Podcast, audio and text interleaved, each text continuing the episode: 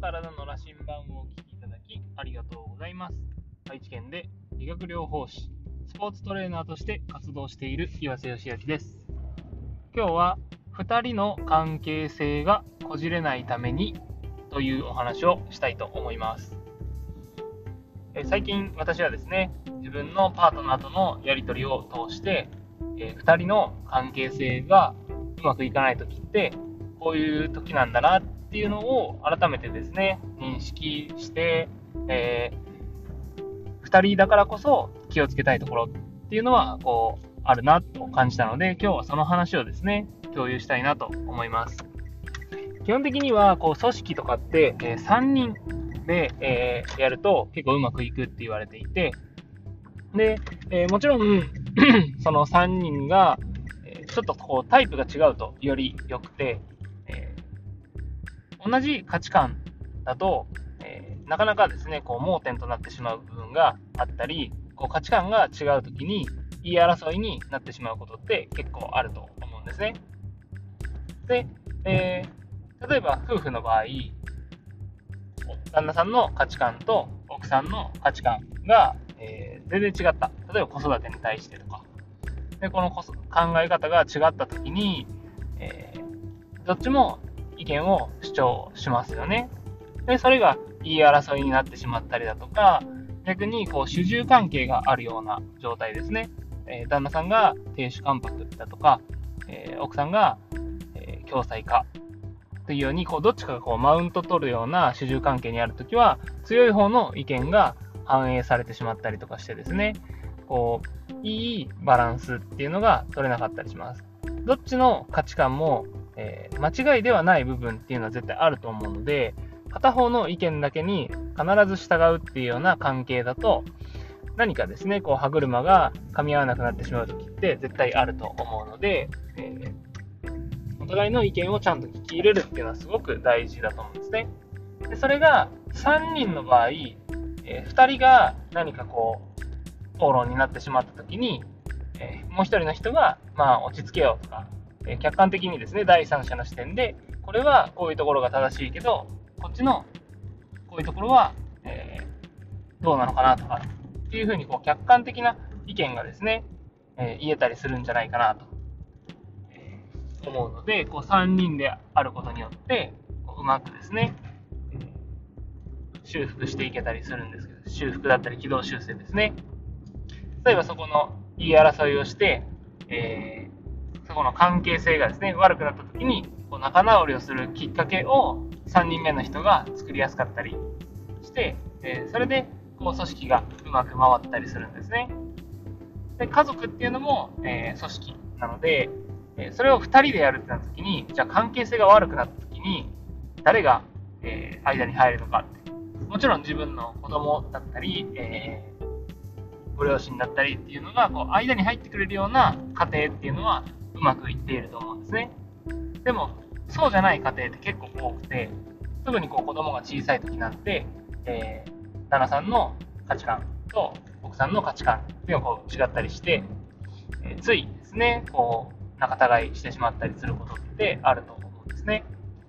だからこそこう気をつけなければいけないんですけどもじゃあ何を気をつけるかっていうところで、えー、整理していくと、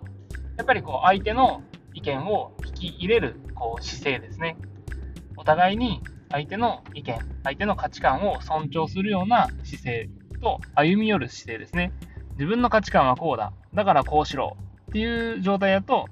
やっぱりこう反対側は自分の意見を聞き入れてくれないとか、この人に何を言っても無駄だとか、私のことを分かってくれないみたいな感じで、えー、こう関係性が崩れていきます。でも、えー、じゃあ、俺はこう思うけど、あなたはどうなんだっていうような感じで、えー、ちゃんと意見を聞いて、で、その意見は分かったけど、ここのポイントはやっぱり譲れないから、こういう風ではどうだっていう、こうなんか2人のですね、間を取るような、まあ、中庸の視点ですね。っていうところをこう見つけられたらいいんじゃないかなと思います。もちろん、えー、そんなうまく解決しない問題もたくさんあると思うんですけども、でも、まずはその2人のですね、こう考え方っていうのをこうちゃんとお互いに言い合うところですね。言って、えー、理解しようとするスタンスっていうのはすごく大事だなと思います。で私自身も結構ですね、こういう時に口調がですね、つい強くなってしまって、えー、まあ、パートナーにこうストレスを与えてしまうがあるなとこう、まだまだ感じてしまったので、え、この辺はですね、こうやって話しながら非常に反省しているところでありますし、あとは、えー、第三者がですね、うまく介入できないとき、例えば、まあ、言い争い、どうしても感情的に言い争ってしまうときって、誰にでも人間なんであると思うんですね。じゃあ、そうなったときに、どういうふうに修正するかっていう、なんかこう、ルールとかを決めとくといいと思うんですね。例えば、えー、前日の夜にですね、えー、すごい言い争いをしてしまったってなった時に、え、次の日の朝は絶対に何かこうそれについて、え冷静になって話し合うとか、うん、何かそういうルールですね。そういう時はどっかに一緒にご飯を食べに行くとか、何でもいいと思うんですよね。気分転換するような関係性。2人の関係性がこじれたまんまっていうのはやっぱり一番良くないですし、それを見ている子供に対、子供がどう、え成長にですね、影響するのかっていうところを含めてですね、やっぱりこ